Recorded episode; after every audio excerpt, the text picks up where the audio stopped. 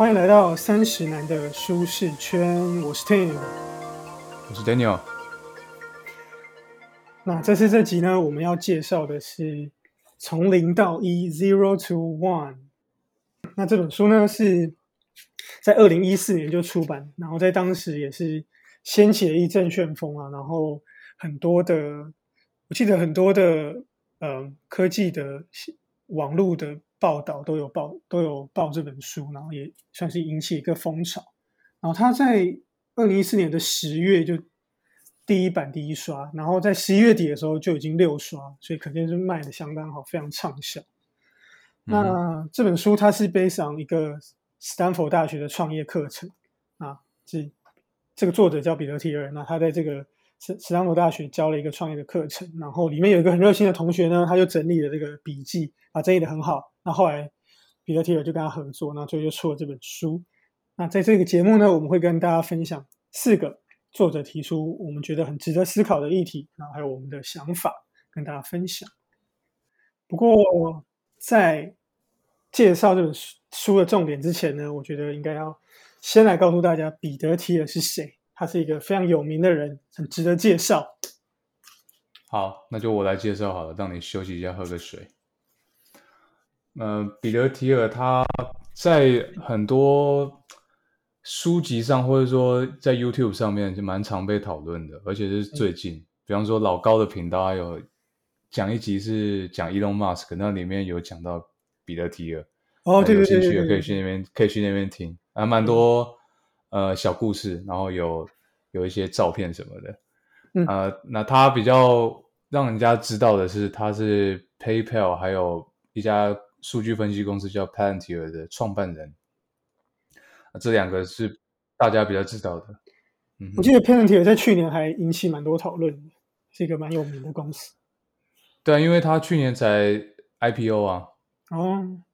对啊，那那时候，然后最近今年年初又有那个 Wall Street Bet 事件嘛，大家就炒那种小股票，Palantir 就被炒到啊。嗯，难怪。对啊，那时候股价就整个翻，那时候最高的翻到它上市价格的四倍吧，但后来又跌回来了，所以那时候大家就知道了。其实 p a n t 的创办还蛮久的。对啊，对啊，还蛮久的。他一直都有在帮呃公家机关做数据分析啊，尤其是军事单位啊，所以蛮有名的。那另外一个彼得提尔比较有名的是，他是算是第一个投资 Facebook 的呃。大型基金投资人，所以他其实独具会员啊。那时候 Facebook 才刚起来，大家就知道了，呃，大家都不知道，所以他就砸了大钱下去，他就知道这是一个以后未来大趋势。这个是大家比较比较知道的他的经典事迹。嗯嗯嗯嗯哼。然后另外就是好像那个 PayPal，台湾比较少人用啊，不过在美国很多人用 PayPal 一个线上的支付的一个呃平台吧。那他也是，是他跟大名鼎鼎的 Elon Musk 一起创办的，所以可能这个人真的是来头不小啊。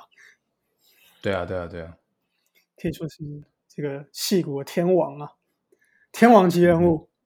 好，嗯哼。那另外呢，在介绍重点之前呢，我们还要再提一个东西，就是这本书的书名叫 Zero to One，到底是什么意思？零到一，到底什么意思呢？零号变一号吗？还是说是？对，到底什么意思？还是说是什么从没有变成有？到底是零到一什么意思？那这个我觉得也要跟大家先来说明一下。那好啊，哦，那这个零到一的意思呢，其实就是呢，这个其实未来我们大家都知道，未来其实理论上会不断的进步嘛。那进步进步的方式又可以分成两种，第一种呢就是水平延伸式的这种进步。那作者把它称为从一到 n，那也就是一种其实。就就就是一种我们现在看到的全球化，就有点像这种模式。那举例来说，比方说，呃，一个打字机，然后我们现在技术变好了，可以生产十台打字机，那这就是一种从一到 n，那就是一种全球化嘛。所以，那最有其中最有名就是中国，那中国的这种快速发展，其实中国就是世界工厂嘛，对不对？它就是一种从一到 n，那就是大量的复制西方成功的事物，就照抄啊，抄就对了。就可以嘛，到时候被人家被人家抱怨哦。我跟你说，对，这完完全是没有，完全是很中立的。这个就是我跟你讲，抄也是一个蛮厉害的事情，要抄到比人家好，对不对？你抄可以抄比别人行，这也是蛮厉害的。嗯而且都是作者讲，这不是我讲，这是彼得提尔讲的，就是他反正就是中国人，他就大量复制西方的事物，那这种就叫做从一到 n。那另外一个呢，作者提出另外一种进步方式呢，是一种叫做垂直密集式的进步，那它就是所谓的从零到一，那也就是我们所谓科技的进展。那这就是作者希望鼓吹的价值。那为什么这个从零到一这么重要呢？因为其实，嗯，其实我们虽然会觉得说，哎，好像日常生活上感觉科技一直在进步嘛，对不对？最近这些嗯科技的这些股票嘛，都一直在创新高。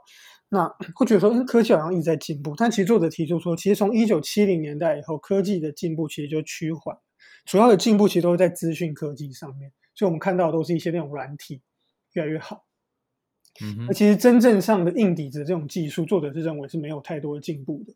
那刚刚提到的这个从一到 n，它会有什么问题呢？其实它并没有不好，只是说，如假设我们全世界都追求这种全球化的这种进步的话，那假设现在全中国十三亿人口，全印度十二亿人口，他们都要过上像美国人、像欧洲人这样的生活，那如果没有科技的进步，地球根本没有办法负荷这么大的一个资源的消耗，产生很这么多的污染。如果没有搭配科技进步，根本地球没有办法承受。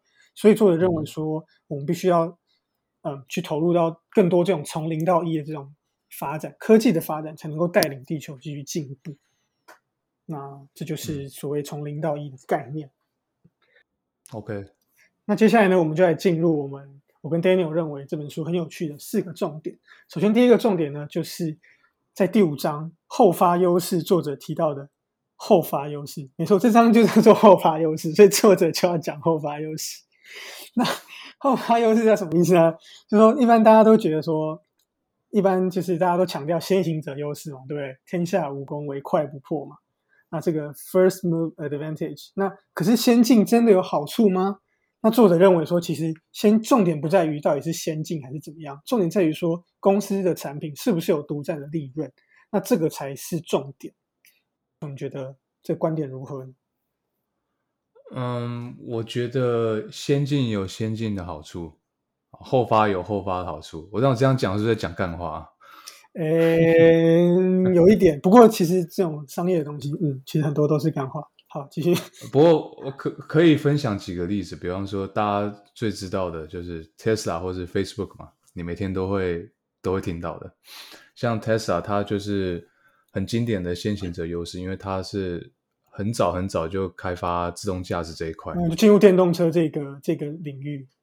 电动车是一个，然后自动驾驶也是一个，因为哦他们如果有先行者优势的话，其实你就是很早可以拥有使用者的市场。嗯，像现在 Tesla 每天收集数据的方式是派那就不是说派，就是说那些 Tesla 的车主，他每天都在外面，呃，可能通勤啊，或者是去哪里啊什么的，那些驾驶的资讯其实都可以成为 Tesla 的数据库的一部分，嗯所以他其实不用特别派研究员，像去像是 Google，他每天都要派车子去外面跑嘛，嗯，那你就不用真的刻意去花那些人力或是呃资源去收集真实数据，每天车主开车就是帮你收集。那 Facebook 也是一样，而且他因为嗯先进去嘛，所以就是他收集到这些资讯，就会让他车子越来越好，所以等于说后面进的人就比较难追赶上他，有点像这种感觉。对啊，对啊，因为如果你是用一样的速度去追赶 Tesla 的话，你数据收集的程度永远赶不上它，嗯，嗯，嗯除非你可以有办法收集的更快。那收集更快，你就要有更大的市占率嘛，那理论上不太可能。嗯，所以它有它的先行者优势。那 Facebook 也是一样嘛，它每天你有这么多用户在它的 App 上面刷动态墙或是 Post Story，送资讯给对啊，对啊，你每天点什么赞，它就知道你大概喜欢什么东西，那就可以精准的投放广告，这样嗯厂家就愿意花钱给 Facebook 去投放他们想要的广告。那 Facebook 就更有钱，然后他就可以做更多这个事情。对啊，所以他们拥有嗯大量的第一手资讯，这个有点像是，嗯，讲难听点，可能坐地起价吧。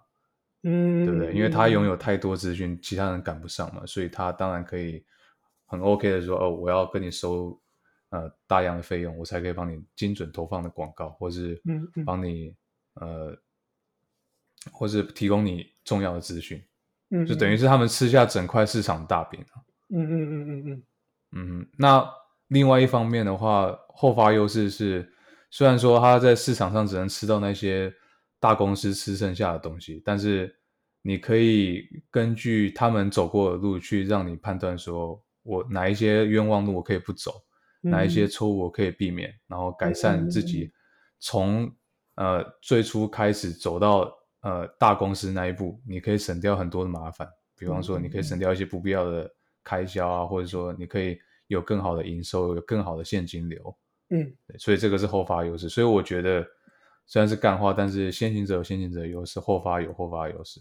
不过像刚刚 Daniel 讲的，其实 Tesla 跟 Facebook，其实我们可以看到，他们虽然说是先进这个产业，可是他们其实在像 Tesla 的电动车的技术里面，它其实也是据我了解，它其实也是有它比其他公司强很多的地方。那我想 Facebook 它应该也有它在演算法上面很独到的地方。所以这就是彼得提想强调，他认为说重点其实并不是说 Tesla 跟 Facebook，嗯。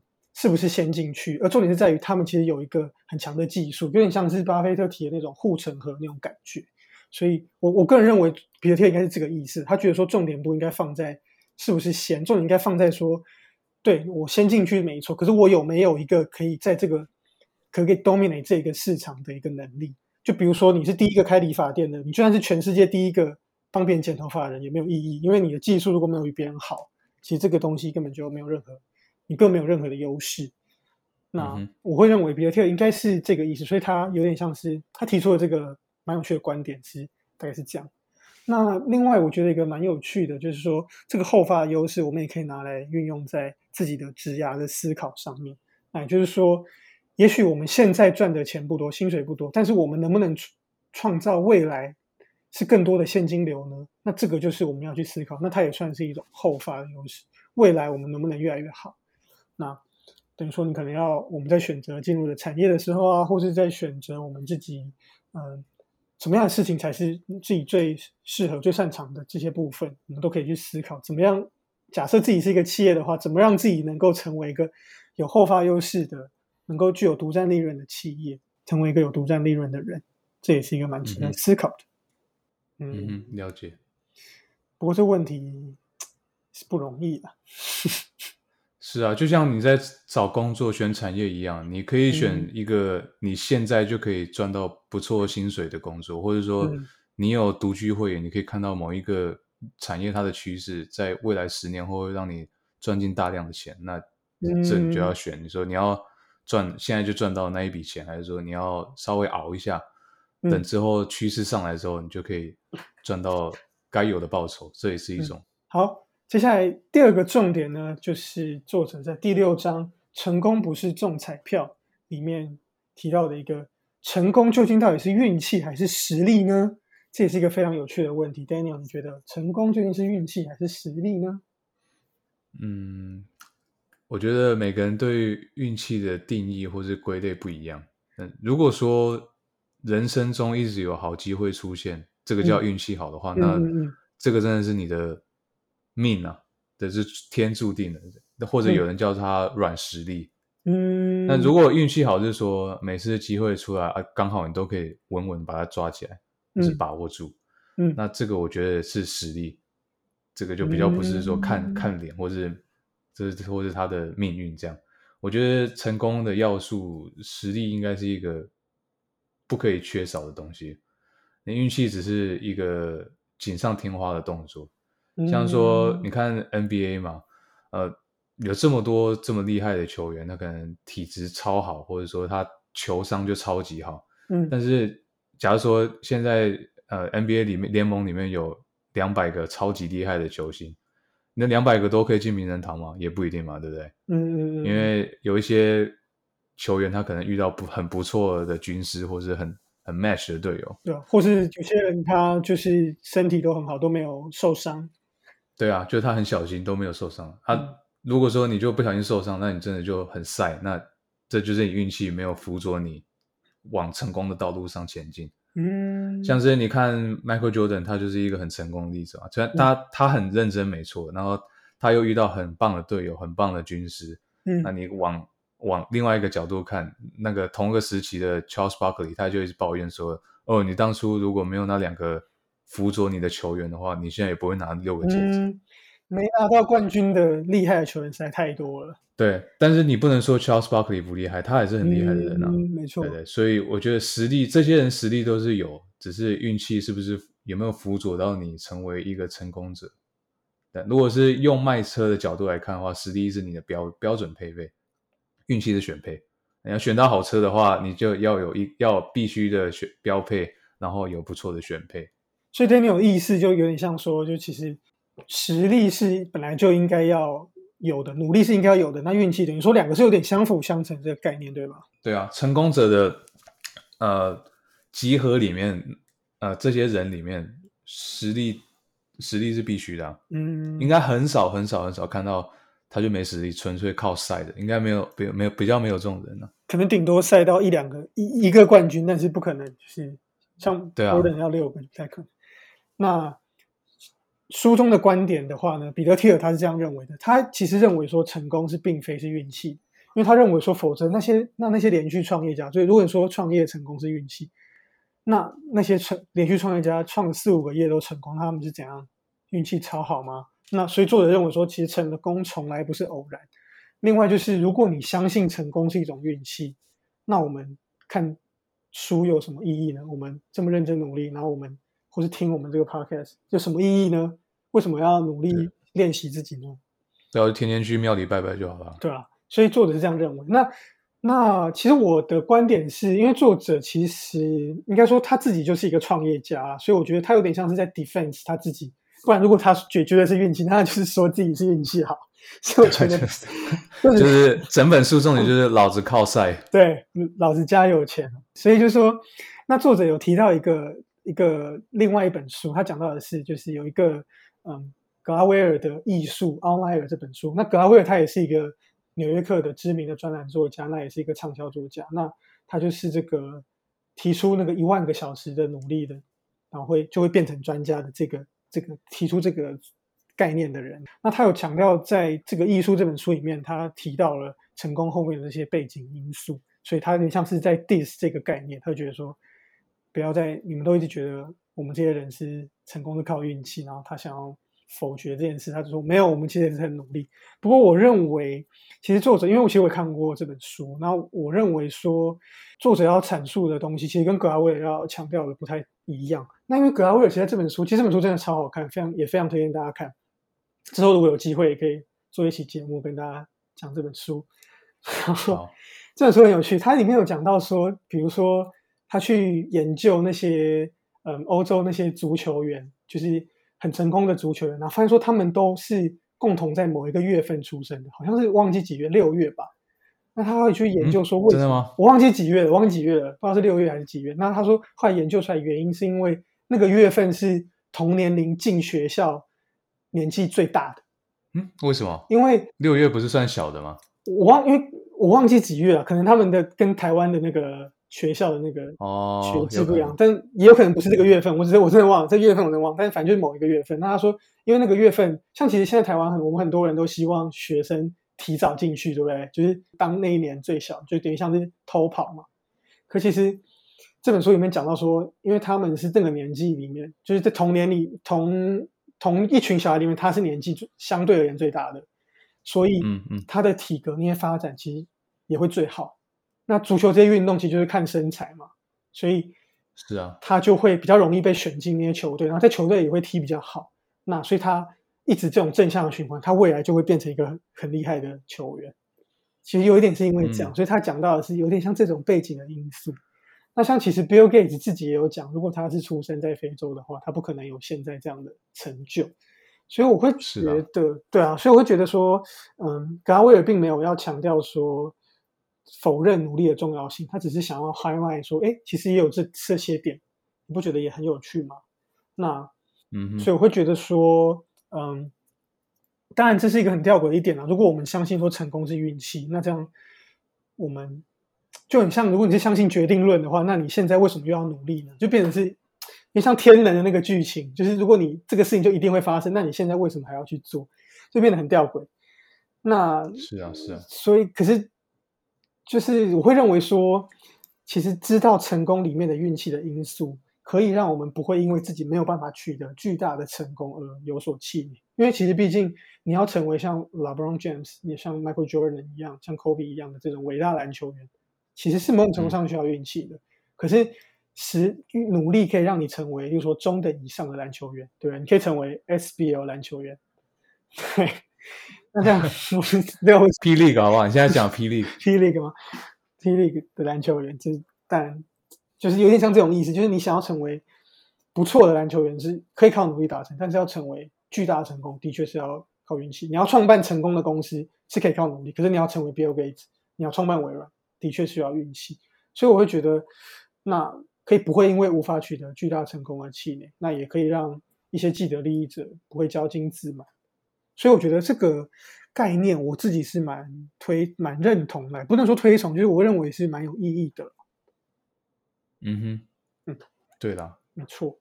所以我自己会觉得，嗯，其实运气也是，嗯，是蛮重要的。但实力我觉得也很重要，你要。机会来的时候，如果你没有实力，有办没有没有没有足够实力让自己看清楚哦，这是一个好机会，那其实运气来再多次，你都不会抓住。没错，我我我记得一个很有趣的一点，是我一个大学的老师，他就有讲到说，他他随时都在准备要跟郭台铭 pitch。他说这很好啊，这就是实力的一种啊。他说，因为他说。你又不知道你什么时候遇到郭台铭，但重点是你遇到郭台铭的时候，你有办法对他做简报，然后让他，比如说聘用你做什么事情，或是你有个，或是他投钱给你吗？你有办法吗？这是重点。对，对，他就每天期待说，会不会哪天郭台铭就跟他坐同一个电梯，他就可以卖一支笔给他。但重点是，一般人是当你遇到的时候，其实你什么屁都看不出来。我觉得太耽误，就会就会愣住啊，然后一个时间就过了。对，一般人对啊。对，所以这就是各有各的价值，运气跟实力都有它的价值。好，嗯，那接下来呢，我们我跟 Daniel 认为第三个很有趣的重点是，作者在第十二章《人类与电脑的新关系》里面提到的，机器究竟会不会取代人类呢？那我先来说一下书中作者的观点。那作者其实认为说，嗯，机器跟人是一种相辅相成的关系啦。那所以作者认为说，机器是不会取代人类的，这跟我们平常看到的电影可能比较不一样。那作者认为说，我们为什么机器不会取代人类，是因为我们跟机器是一种完全不同的，我们擅长不一样的事情啊。那机器很会处理 data，那人类很擅长做计划跟判断。举例来说，作者提到说，二零一二年的时候，Google 它去 train 它的那个超级电脑一千万张图之后，一千万张图之后，终于有七十五的准确率。也就是四次，终于有中间有三次能够成功判断出哪一张图是猫，可这个是四岁小孩很容易就可以判断出来的。所以作者认为说，其实我们擅长的东西不一样，那我们跟电脑应该要相辅相成。Daniel，你觉得？我觉得先讲一下，我刚突然想到，你说电影里面写的通，电影里面演的通常不都不是彼得提尔提出的这个样子吗？我是感觉我看到的一些电影啊，比如什么机械公敌，我同意啊，因为如果你照他这个方式演的话，谁要看？然后最后结局是说机器不会取代人类，机器只是一个辅助，这谁要看啊？就一直拍所有人在度假，然后很爽，机器一直服服侍我。对，然后机器人就要只是帮你端端那个鸡尾酒过来，然后你就在躺椅上面喝，这有人要看吗？比较像广告。对啊，我觉得。呃，以现在发展的程度，我看到的啦，可能有很多很先进没看到。我觉得现在的阶段，机器人应该还是当一个辅佐的角色。嗯，主要是因为机器人还不太会主动思考，他不会去思考说为什么我要被 train，或者说我现在想要 train 什么。因为 training 这个东西还是人类下指令给机器人去去去用功的嘛。嗯，所以我觉得短时间内应该是不会看到，可能说。很久很久以后，可能我我的五呃时代之后的小孩，那他他有可能会遇到这个状况，但是我觉得这个你跟我可能可能进棺材之前都不会遇到了。嗯，我觉得我觉得有一点是，的确是大概是这样子，没错。那还是你相信老高的看法？其实我觉得有有可能是可能是老高看太多了，所以就会觉得说。就是还蛮可怕，就好像真的机器好像一直想要对我们做一些事情，或者说像看那个什么二零零一太空漫游也是，就好像机器人都随时想害人。那嗯，其实我也认同 Daniel 说的，我们短期之内当然是看不到机器人的发展。不过，嗯，我是感觉说，彼得提尔提的这个机器跟我们在这边讲的 AI 好像是有一点点，还是有一点点不同。那作者是主要是，嗯，应该说机器取代人，就 AI 取代人类一事这件事情，其实作者也是认为说是有点不可捉摸，就我们真的很难以知道未来到底 AI 会发展怎么样。所以，嗯，作者这里提出的机器应该是比较偏向，真的是那一种，嗯，就说那种电脑啊，或是还停留在电脑，或是停留在一些机具的这个这个层级，还不是到真的有那种。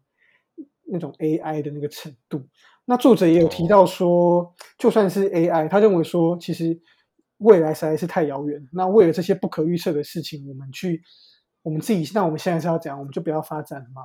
就这样讲，就是毫无道理啊。对，那不如就是啊，这样画地自限不太好。对啊，那现在都不要发展，那这样是怎样？以后大家都对继续继续过着很平凡的生活，不可能嘛？所以他认为说，就先发展再说。那他相信说，未来其实人类跟机器的关系不会一定就不会是一定谁要灭掉谁，或是机器一定会带我们上天堂，或者机器一定把我们赶掉，不一定。它可能是中间还是能够找到一个平衡的，那就是未来再说。我觉得这是作者想要强调的概念，但它也是一个很鼓吹，希望能够持续的科技持续的进步的一个概念。嗯哼。嗯，那为什么作者会这么期待这科技的进步呢？这就要牵扯到，这就要跟我们第四个要提到的重点有关。那作者最后在结语这边，打造更美好的未来里面提讨论到了人类的未来究竟会如何？我觉得这应该是大家都会蛮有兴趣的议题。嗯哼，我我也很好奇说未来到底会怎样，因为我们现在就是在往未来的道路上嘛，我总想知道它路长什么样子吧？对，是崎岖不平，还是说它是很顺的一个大直线？对啊，像我们开去大峡谷那个路上一样，我不知道是哪一种。对啊，啊，如果是要毁灭，如果如果对不对？如果现在就是我们能够预测到，就是未来真的人类再过多久就会毁灭，那我现在就要开始狂欢了。那我就我就 all in 某一只股票，会直接暴跌吧？反好，反正重点是作者没有啊，你知道高你知道高点在哪，你就那时候出掉就好了。好，那。作者呢？他其其实这这这不是作者提出的，就是作者引用了一个英国的哲学家他提出的一个未来，人类的未来可能会有四种模式。那第一种呢，就是兴衰交替，也就是像波浪这样，像心电图这样，就是起起伏伏起伏，有点像是古代中国古代朝代这样，就是分分合合，天下大事，合久必分，分久必合这样。嗯，把人家灭掉又重来，因为像这样兴衰交替。那第二个呢，是人类的未来可能会进入一个高原期，就是我们会一直激烈的发展，可是到一个顶峰就会就会有点停滞。那所有的人都会有点像是过着嗯很繁很繁盛的生活这样。那第三个呢，就是人类科技一直发展，最后就会灭绝，人类全部死光光。那第三种，那最后一种呢，就是会起飞。我们现在这样，然后会像那个。会像标像你买的股票一样，像像各位买的股票，祝福各位买的股票这样，就直接往上飙，像阳明这样一路这样往上狂飙，飙上去，这种感觉，这种起飞，进入一个技术的起点，然后起飞。那 Daniel，你觉得未来会是这四种的哪一种呢？嗯，我觉得要看你是用什么样的眼光去看。如果你是用超级长远的眼光去看的话，我觉得是。呃，我觉得最后会灭绝。如果你是用宇宙的尺度来看，就对了。对你用那种几百亿年的角度来看的话，但是如果你把那个大张的图拿去，呃，用科学角度讲，你用用微分去看，那我觉得我们现在是应该是第四个。嗯，我们现在是加速起飞，科技啊，各种呃发展啊，都是用指数型的速度去成长。嗯，但是我个人是觉得到最后会有一个最高点啊，然后往下掉。只是那个最高点可能跟也是一样，跟我们没关系。哦，应该跟我们没关系，那是很久很久很久以后。对啊，但是还是蛮蛮期待可以看到一些，真的还蛮期待看到一些技术的突破。不，到时候你就叫你的小孩，叫你的烧给，曾曾曾孙烧给你，就说：“哎，现在长什么样子？”对啊，然后跟猎人一起烧给我。不，猎人可能在那在那之后，在那之后。对，但是现在科技确实是进步很快，好像记得以前什么三十二 MB 的记忆卡就好贵哦，然后要突破到六十四也花了好久。哦，真的，现在随便硬碟就一 TB。真的，我第一个买的那个 MP 三是那个五一二五一二 MB 吧，然后好像那是很久啊，好像超贵的 BenQ 的，好像好像会花掉四五四千块这样，然后就五一二 MB。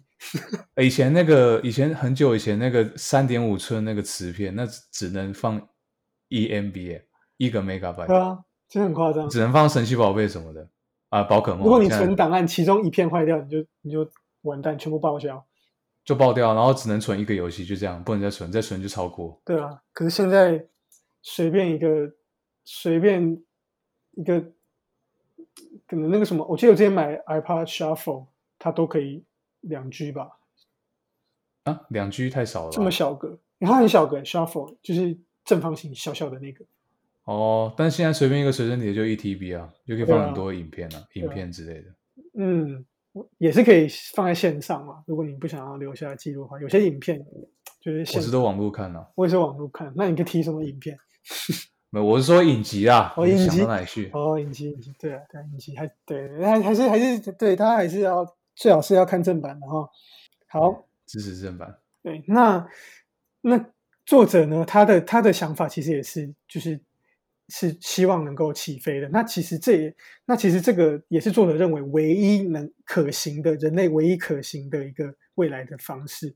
那其实我觉得，其实我一开始看这本书的时候，我的想象是。模式二，就是我还是有一点那种文青的一个梦想，就觉得说，all the world 就是一个你知道，to be as one，这样大家就是都一起都过得，对，过得很美好的生活这样。可是作者认为说，其实他点出了说，这样的模式其实是难以持续的，因为如果说每个国家都过着像美国这样的生活，印度、中国都过这样的生活，那其实。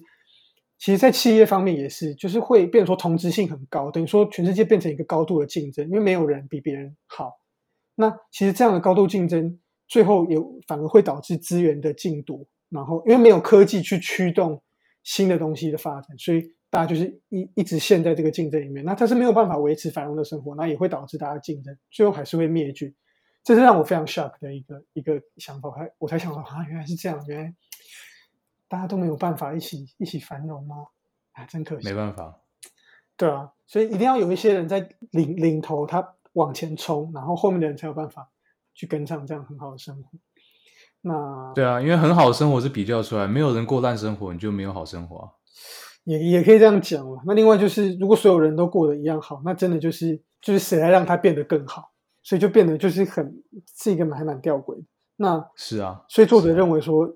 必须要像模式四进入一个技术的这个奇异点，回归到这本书，这也是为什么作者鼓吹零到一，就是因为我们必须让人类的社会，我们的人类种族继续繁衍下去，所以我们必须要有零到一的突破，不能是一到 n，只有一到 n 的全球化，而是需要更多人去做零到一的这种事情，所以鼓励大家加入这个新创企业去创新。所以我看完这本书也是觉得哇，好想要去新创企业啊！还是不然你自己来弄一个新创公司好了，应该会倒吧？我我来弄新创公司应该会倒吧？没有什么技术，不会啊！你要从零到一啊！从零到一，就是说那个负债从零到一。好，那最后呢，我们来为大家总结一下今天的四个重点。首先，第一个是作者提到的后发优势，一般大家都觉得先行者优势很重要嘛。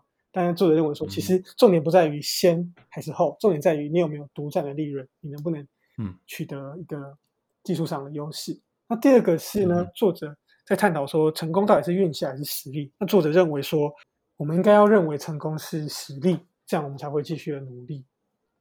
那第三点呢，是作者提到了，就是机器到底会不会取代人类？那作者认为说，机器跟人类应该是一种相辅相成的关系，因为我们。其实擅长的东西是完全不一样的。那最后一个呢，是作者提到说，未来人类究竟会如何？那他认为会是进入一个技术的起点，那我们人类会起飞，前往更美好的生活。那，嗯，其实也不只是认为啊，应该说我们都希望这样，这也是我们唯一能够让人类继续延续下去的方法。那，就是今天的我们看完这本书的四个重点。耶，好，那今天节目就到这边啦。那有没有 Q&A 啊？没有 Q&A，没有人问问题，所以没有 Q&A，所以欢迎大家来问问题。那。我们哦，下次见啦，拜拜，拜拜。